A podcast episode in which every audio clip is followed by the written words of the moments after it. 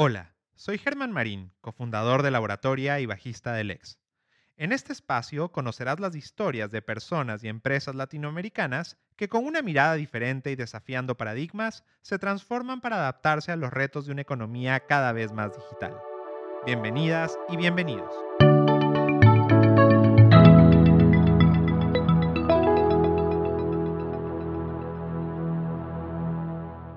Cuando lanzamos este proyecto en octubre del 2019, soñábamos con experimentar con un formato que nos permita contar las historias de mucha gente que hemos conocido a lo largo de los años con Laboratoria.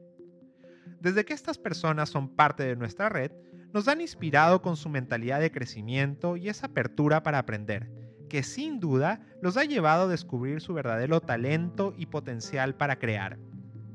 En cada minuto de las historias que hemos compartido en esta primera temporada de la nueva orden, hemos sentido la incertidumbre de los desafíos que cada protagonista vivió en su propia ruta para adueñarse de su proceso de crecimiento personal. Lo maravilloso es que a pesar de los altos y bajos de sus trayectorias, siempre encontramos en ellas y en ellos resiliencia y satisfacción por su aprendizaje y logros. En este episodio queríamos recordar una vez más los testimonios que nos han marcado en esta primera temporada. Y para eso queríamos empezar con Claudia Márquez, CTO de Caleidos, que junto a su hermana protagonizaron el capítulo llamado Rompiendo con estereotipos absurdos.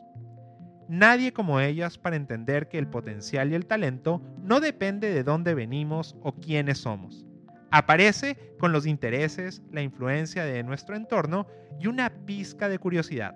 No tengo un recuerdo sin la tecnología y de hecho mis primeros recuerdos incluyen una computadora. Entonces yo recuerdo que habré tenido tal vez tres años y iba al sol a la computadora, la prendía, ponía un CD de música y como me quedaba dormida viendo canciones musicales, eh, creo que aprendí a teclear antes de, saber leer o escribir, que es algo extraño, pero sabía cómo entrar a la computadora y jugar juegos eh, desde muy pequeña. Entonces siempre en mi casa existió una computadora, un videojuego y esa pasión por la tecnología. Cuando tenía 10 años, mi mamá compró un libro que se llamaba Cómo programar páginas web para dummies y al principio solo mi hermano mayor lo utilizaba yo viéndolos me dio curiosidad y lo cogí, lo leí, hice mi primera página web basada en el dibujo animado que me gustaba más en esa época.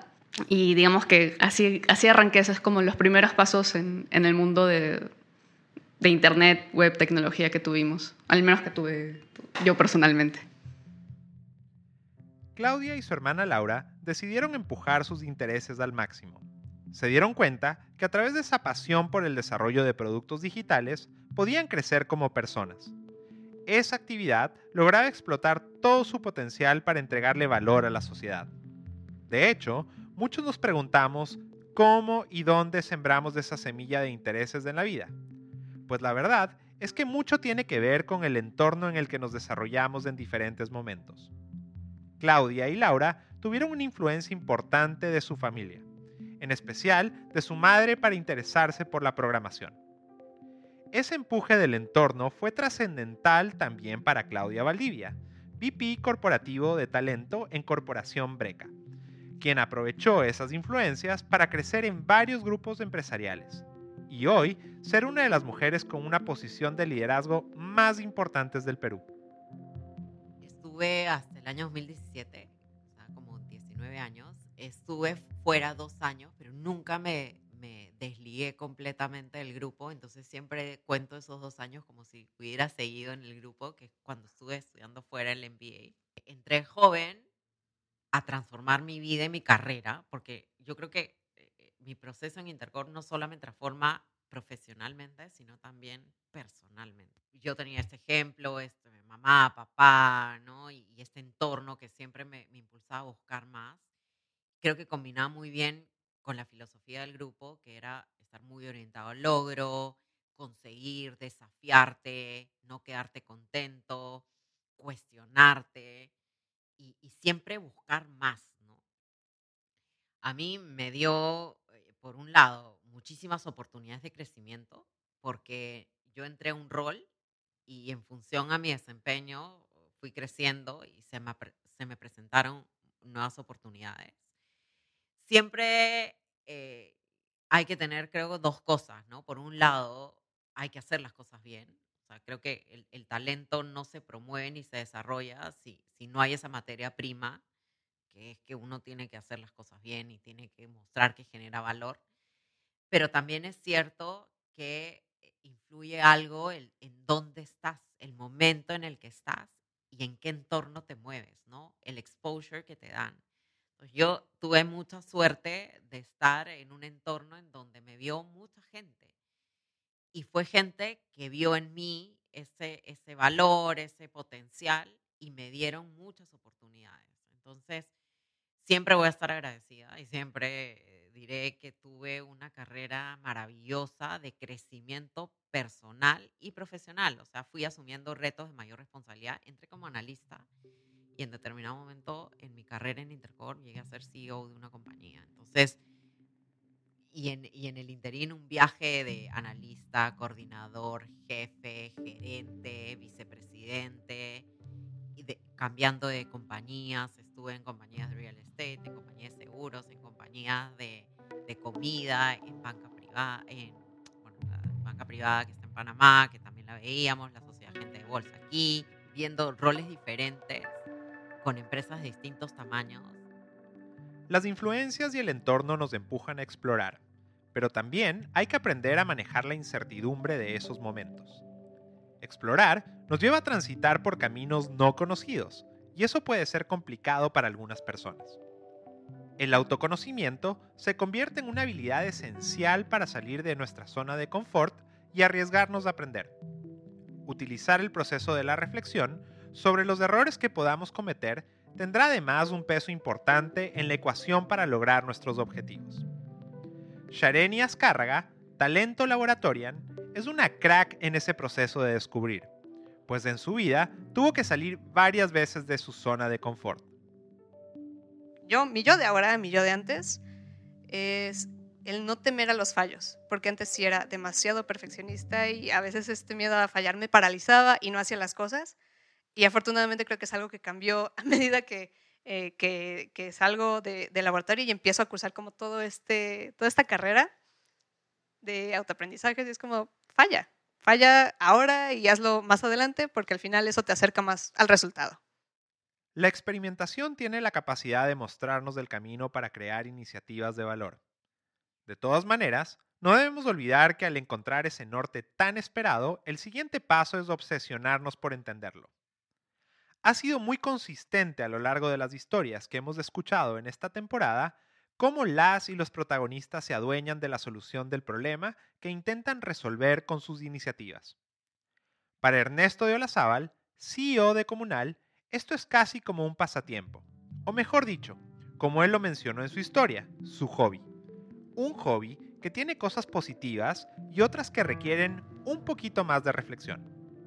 Creo que lo más divertido, no sé si fácil es la palabra pero lo más divertido de emprender es justamente encontrar oportunidades allá afuera y querer salir a solucionarlas y más quienes vivimos en Perú, en Latinoamérica, que es una tierra de oportunidades, hay tantas y, si eso realmente te gusta, ¿no? analizar esa oportunidad y ver cómo solucionarla, eso es lo que más me gusta de, emprender. Em, del otro lado, lo, más difícil de emprender, es una lista grande, em, es encontrar a la gente correcta que, que, tienes que tener al lado. ¿no? Es, eso es lo más, más difícil. Gente correcta me refiero a eh, tu equipo, gente correcta, me refiero a eh, tus socios, me refiero a tus inversionistas. ¿no? Eh, separo de inversionistas de socios porque socios me refiero al que está contigo al lado, ¿no? remando el proyecto y el inversionista el que te va a dar el capital, porque solo necesitas en ese momento de repente el capital. Es lo más difícil, sí. Este, saber rodearte de las personas correctas. Iniciar un proyecto tiene sus retos en especial, como lo mencionó Ernesto, encontrar al equipo correcto. Ese complemento que debería ayudar a sortear las dificultades del camino es tal vez una de las variables más importantes que necesitamos para empezar un proyecto que tiene alta incertidumbre. Tener a un equipo que se complementa bien con las habilidades duras y que a la vez se vuelve un soporte emocional para las y los colaboradores genera más oportunidades de éxito para el proyecto ante los desafíos que ocurrirán en el camino. De hecho, las habilidades más relevantes para lidiar con la incertidumbre de iniciar algo son las mal llamadas habilidades blandas. O sea, la resiliencia, la empatía, la comunicación, el autoconocimiento, la adaptabilidad, la capacidad de aprender a aprender y la mentalidad de crecimiento. Sin ellas, las habilidades duras no logran ser efectivas para resolver problemas. Fernando D'Alessio, CEO de Juntos, tuvo una experiencia de este tipo y gracias a que encontró ese complemento para su equipo, hoy tiene la suerte de seguir creciendo su empresa. Entonces, yo siempre digo, en el emprendimiento hay muchos retos, pero los dos retos más grandes es uno, capital, y dos talento. Entonces, cuando armamos eh, juntos, las primeras personas eran todas personas que habían trabajado conmigo en línea. ¿no? Y yo siempre digo, mira, las mejores contrataciones que hemos hecho juntos son ex línea pero las peores también son ex línea. Entonces, algo que aprendimos fue que depende mucho de cuándo entraste a la empresa. Nos dimos cuenta, por ejemplo, hoy a todos los que están conmigo, que son ex línea, empezaron los primeros tres meses línea. Entonces saben todas las etapas que se necesitan, ¿no? De que eres una pulga y cómo vas escalando, o sea, y es muy diferente pues tener un super currículum, pero si al final no estás hecho para este tipo de negocio, pues no te va a ir bien, ¿no? Entonces, eh, las cabezas son todos ex pero había sí un nuevo equipo que yo no había nunca manejado, porque en línea sí manejaba todo, ¿no? Comercial, marketing, servicio al cliente, operaciones, eh, business intelligence, pero la tecnología venía desde Alemania. Entonces, para mí eso sí era un territorio desconocido. Entonces, empezamos a contratar y contratamos, decidimos ser ahí sí no escatimar y tratar de contratar al mejor. Eh, como mi esposa americana, conocí a muchos expats y conocí un peruano que estaba casado con americana, que, es James, y el programa de que tenía ocho años. Nunca ha estudiado, porque estudió economía incluso. Pero el programa de que tenía ocho años y siempre se ha dedicado a programar, ¿no? O sea, ni siquiera nunca ejercido economía o administración, ¿no? Y obviamente, pues cuando ya tenía el plan de armar pues, el timol de, de Perú y Latinoamérica, al primero que tocó la puerta fue él. Le dije, mira, oye, mira, voy a armar esto, ¿te interesa? Y él tenía un par de, de software service plataformas que era su negocio propio y una era veterinaria, otra era un sistema contable para pymes. Y le dije, mira, me interesa, pero yo sí necesito que te dediques a full a esto. O sea, no, no, yo tengo un socio para el otro negocio, lo puedo dejar y me puedo dedicar a esto. ¿no? Entonces, lo que hacíamos era, yo entrevistaba y se sentía que había una especie de fit, que tenía pues hambre, o sea, lo veía con buena actitud. Y después lo pasaba a James para que lo pruebe técnicamente porque ese es territorio desconocido para mí, ¿no? y empezamos a armar la plataforma, como te decía, en las noches, fines de semana. En esa época además teníamos suerte porque los Starbucks, todos eran la misma clave para todos los Starbucks y era gratis. Entonces literalmente teníamos tres Starbucks que eran nuestras oficinas. y a veces entrábamos y ni consumíamos. Simplemente trabajábamos dos, tres, cuatro horas y después nos íbamos, ¿no? De ahí cuando tenías que consumir, te daban un código, nos mataron. Pero ya consiguió en que estábamos dando plata y ya teníamos a, era una oficina, ¿no? Entonces, eh, levantamos plata, en, empezamos en junio del 2015, a los seis meses que empezamos a armar la plataforma, y para agosto habíamos levantado eh, el primer capital pre-semilla, yo le llamo, de Inversionistas Ángeles. Levantamos un millón de dólares y con eso dijimos a la gente, bueno, ya empiecen a renunciar porque los necesitamos, los necesitamos full time y en octubre del 2015 empezamos a traer el equipo full time.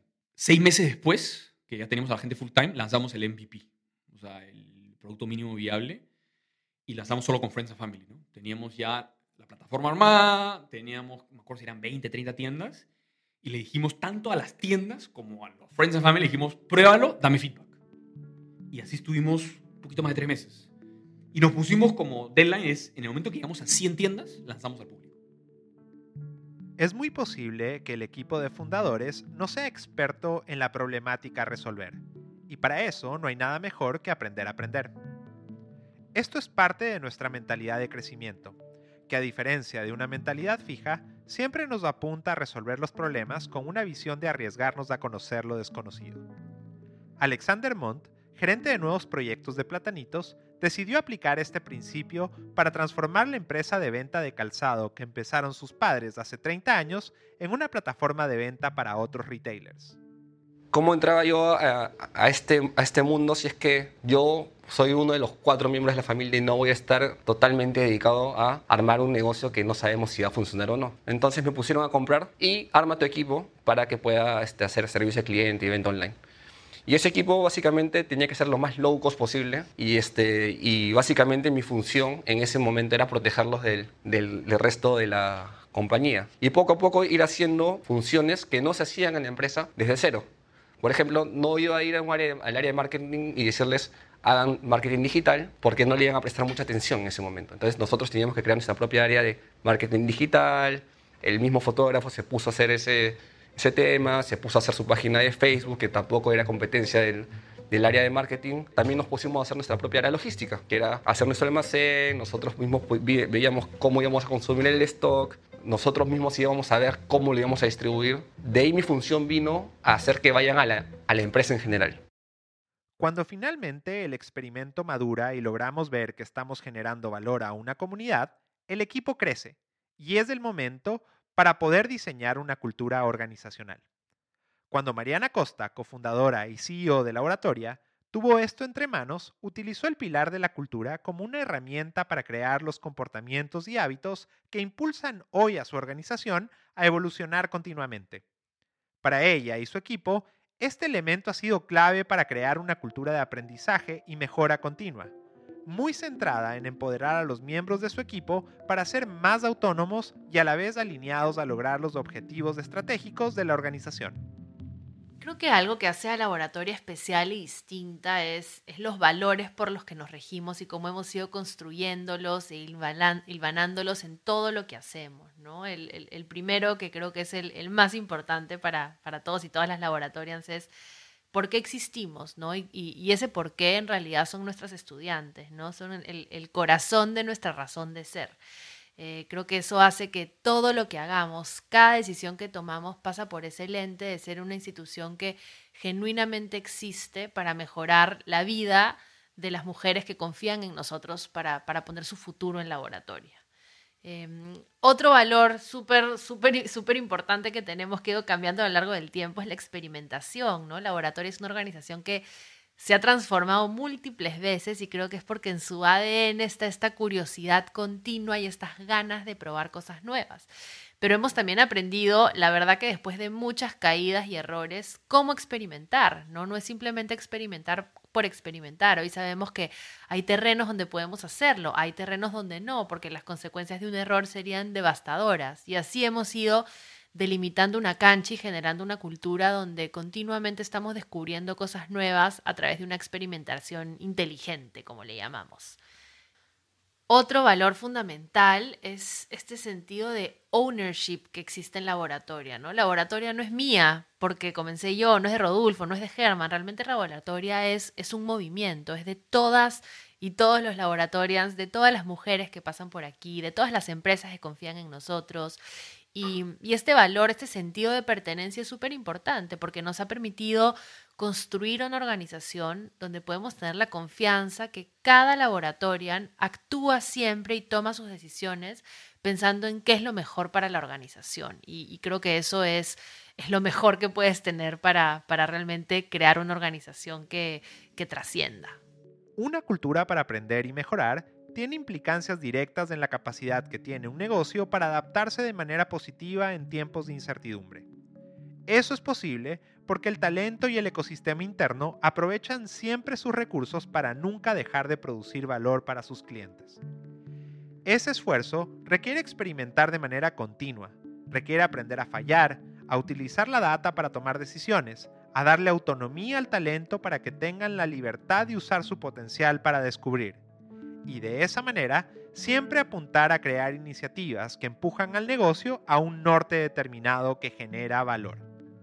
Arturo Robles, head del Centro de Expertise Ágil de Citibanamex, tiene muy claro estos conceptos y su historia lo refleja.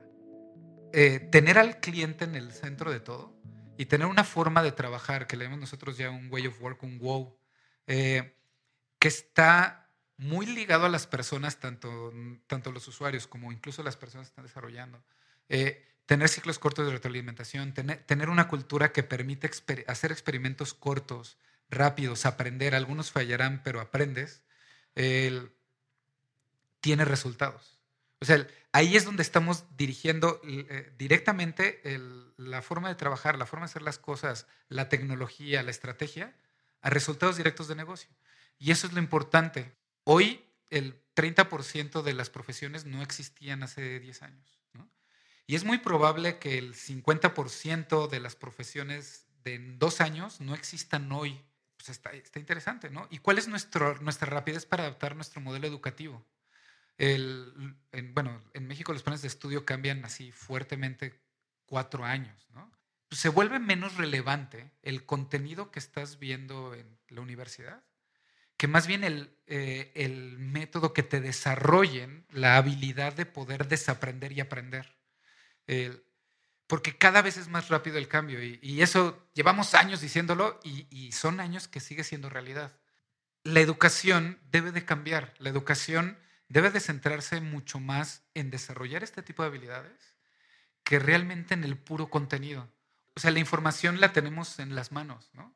Cosas que teníamos que ir a la biblioteca y a ver si estaba un libro. Ahora lo tenemos en segundos, ni siquiera en la computadora, en la calle con nuestro celular. ¿no? Y eso cambia mucho las cosas y no estamos adaptando toda, toda esta organización educativa a poder hacerlo. O sea, ya no es tanto el salón, sino es más aprender un método que trabajen en algo real y ese real pues lo pueden estar cambiando, entonces no es parte del curso realmente lo que están atacando, pero sí la manera en que lo están atacando, que yo creo que es como debe de evolucionar el- nuestra educación. El- muchos de los aprendizajes que he tenido en esta historia que acabamos de contar han sido empíricos, que al final es el valor de, es el valor de ágil, es agarrar, ejecutar, ver el contexto, qué te funciona, qué no, y empezarlo a adecuar. Uno de los valores de los que habla Arturo es la capacidad de desaprender. Esta habilidad no la tienen todas las personas por igual.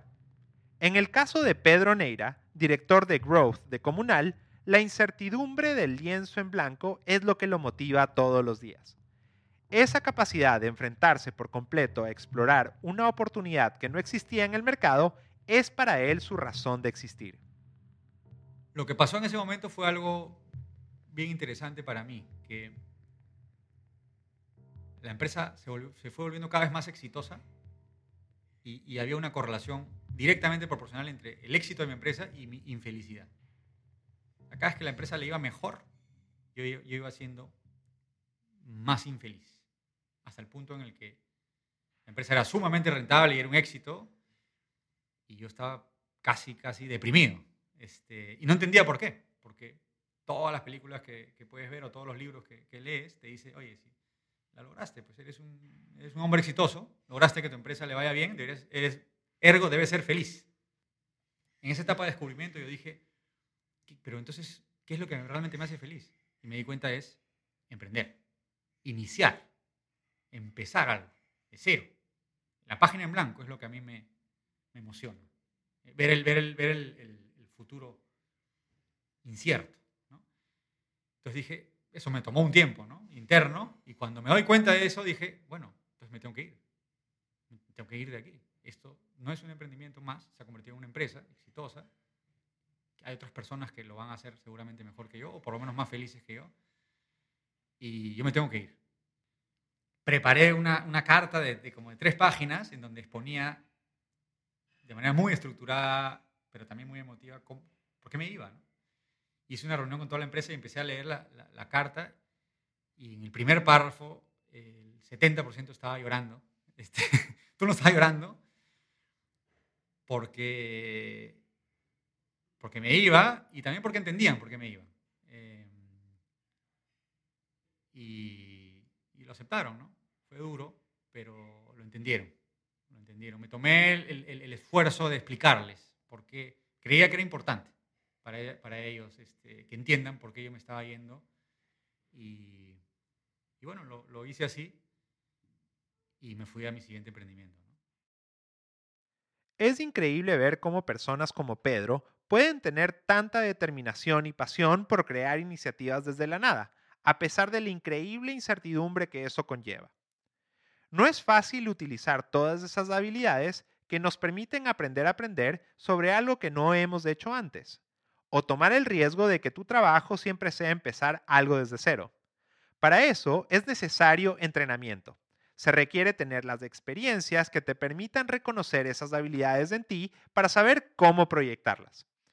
En el camino de descubrir es necesario además aprovechar el talento y el potencial de las personas que están intentando también crear algo.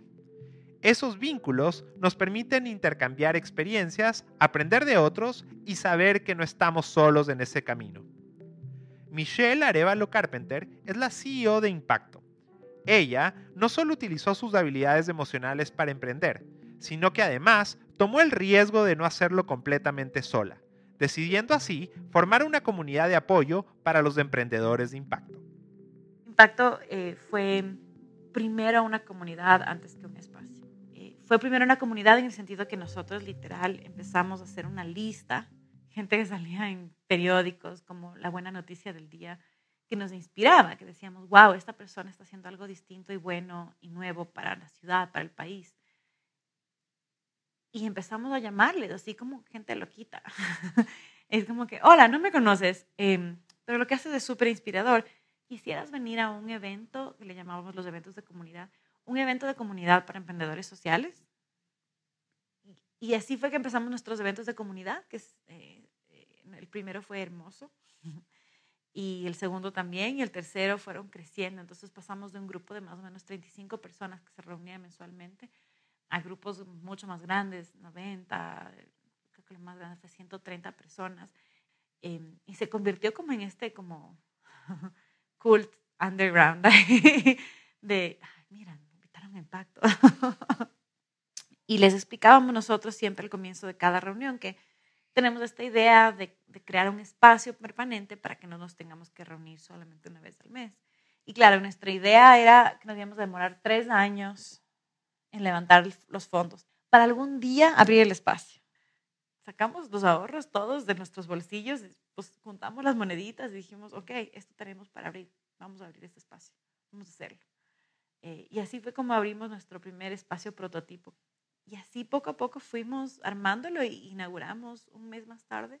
Y sí, o sea, como que no, nosotros no habíamos, creo que habíamos subestimado la importancia de tangibilidad para una comunidad. Creo que estamos en un mundo en el cual las comunidades virtuales son eh, tan comunes que nos habíamos olvidado lo importante que, y lo, lo humano que es la tangibilidad para, para esto. Me inspira pensar que los sueños pueden ser tan grandes y que las personas tienen tanto poder para crearlos por sí solas. Me gusta pensar que estas iniciativas no ocurren por coincidencia.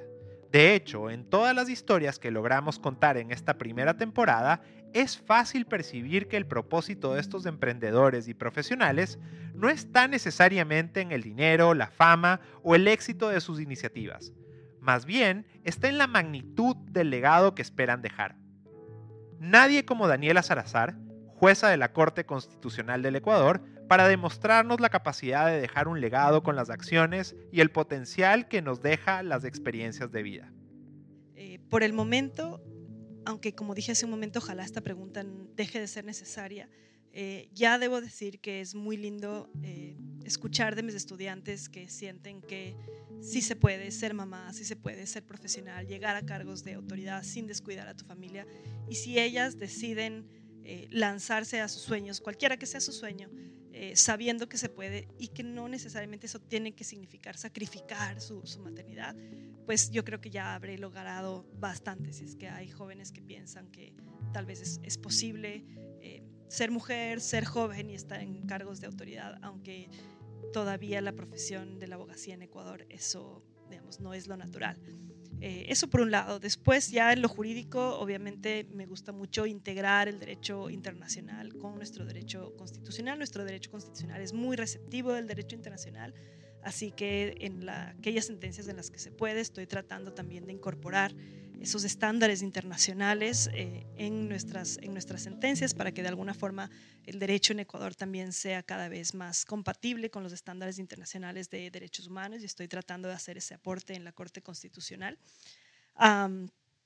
también le estoy poniendo mucha energía y, y muchas ganas. Tengo un equipo que realmente es eh, maravilloso y con este equipo estamos tratando de demostrar que sí se puede, que podemos ponernos al día. La Corte Constitucional dejó un retraso procesal de eh, miles de casos y al principio parecía una tarea imposible, pero nos estamos poniendo metas y realmente si es que uno trabaja fuerte, pues eh, sí se puede también. Luego con los jueces eh, tenemos, como te digo, una corte muy diversa y para mí es importante que sigamos siendo una corte deliberativa y que a pesar de nuestras diferencias ideológicas siempre nos una algo que es para todos nuestro proyecto de corte, que nos una, digamos, ese amor que tenemos por la institución de la Corte Constitucional, por la justicia constitucional, por el derecho constitucional, que eso nos una más allá de nuestras diferencias ideológicas. Y hasta ahora creo que hemos logrado eso también. Y ojalá podamos dejar ese legado de que, de que para ser corte constitucional eh, o para ser incluso funcionario público en cargos de autoridad, eh, no es necesario ser parte de un partido político ni tener una carrera política, sino que cualquier persona puede llegar y aportar desde donde venga. En mi caso, por ejemplo, desde la academia. Entonces, me pasa que tampoco tuvimos muchos referentes como funcionarios públicos. Eh, la función pública había sido abandonada cuando nosotros estábamos en la universidad o cuando éramos niños. Eh, la mayoría de personas que estaban en funciones públicas realmente no eran buenos referentes, eran, digamos, eh, políticos, algunos muy corruptos, casi parecía que para entrar a política o a función pública tú también tenías que ser corrupto. Y las mejores mentes, las, las más educadas, los mejores referentes estaban casi siempre en el ámbito privado. Yo creo que uno de los legados que me gustaría dejar es que realmente las mejores personas deben estar en los mejores puestos, puestos de autoridad, como funcionarios públicos en, cargos de autoridad o, en cualquier cargo, haciendo la diferencia desde la función pública y que ojalá algún día podamos tener una función judicial confirmada por las mejores mentes jurídicas y que no se vayan todos siempre al ámbito privado y dejen a lo público simplemente a, a, las personas, digamos, menos éticas o más corruptas, sino que las mejores personas estén en cargos públicos y que las mujeres estén y que haya diversidad, que hayamos personas más jóvenes, que hayamos mujeres, que hayan personas también mayores. Creo que esa diversidad aporta muchísimo. Así que ojalá eh, cuando yo salga, más personas se animen a dedicarle a la función pública, a servir al país, porque es algo realmente hermoso esa, ese servicio, eso que puedes hacer, el impacto que puedes tener desde la función pública en las vidas de quienes más lo necesitan. Y ojalá podamos en algo transformar la, la situación de desigualdad estructural que afecta al Ecuador. Estamos llegando al final del capítulo 12 de la nueva orden. Y como al inicio, sentimos que este enorme compromiso de visibilizar las habilidades que tienen nuestros protagonistas sigue presente. Esta primera experiencia nos ha llevado a entender mejor cómo estas habilidades que caracterizan a los seres humanos y que nos han permitido subsistir por miles de años son realmente las que nos ayudan a lidiar con la incertidumbre de descubrir lo nuevo. Hoy tengo mucho más claro por qué es clave crear mecanismos educativos que nos ayuden a identificar, a entender, a entrenar y a conectar el potencial de las personas con las oportunidades adecuadas. Este simple, pero a la vez complejo ejercicio podría producir más oportunidades para todas y todos por igual. Si queremos un mundo que acepte la diversidad de cada individuo, que existe en todas partes, es vital construir una sociedad que desarrolla ciudadanos con un enfoque en las habilidades más humanas. Son esas las que debemos identificar y potenciar. Ha sido un placer ser esa voz que guía estas historias, pues como seguramente a muchos de ustedes, a mí también me han impactado profundamente para creer que todo es posible. Espero también que en la siguiente temporada podamos seguir creciendo las miles de personas que nos siguen a través de los diferentes canales en los que distribuimos este podcast. Este programa lo hacemos para ustedes. Mil gracias y nos escuchamos pronto.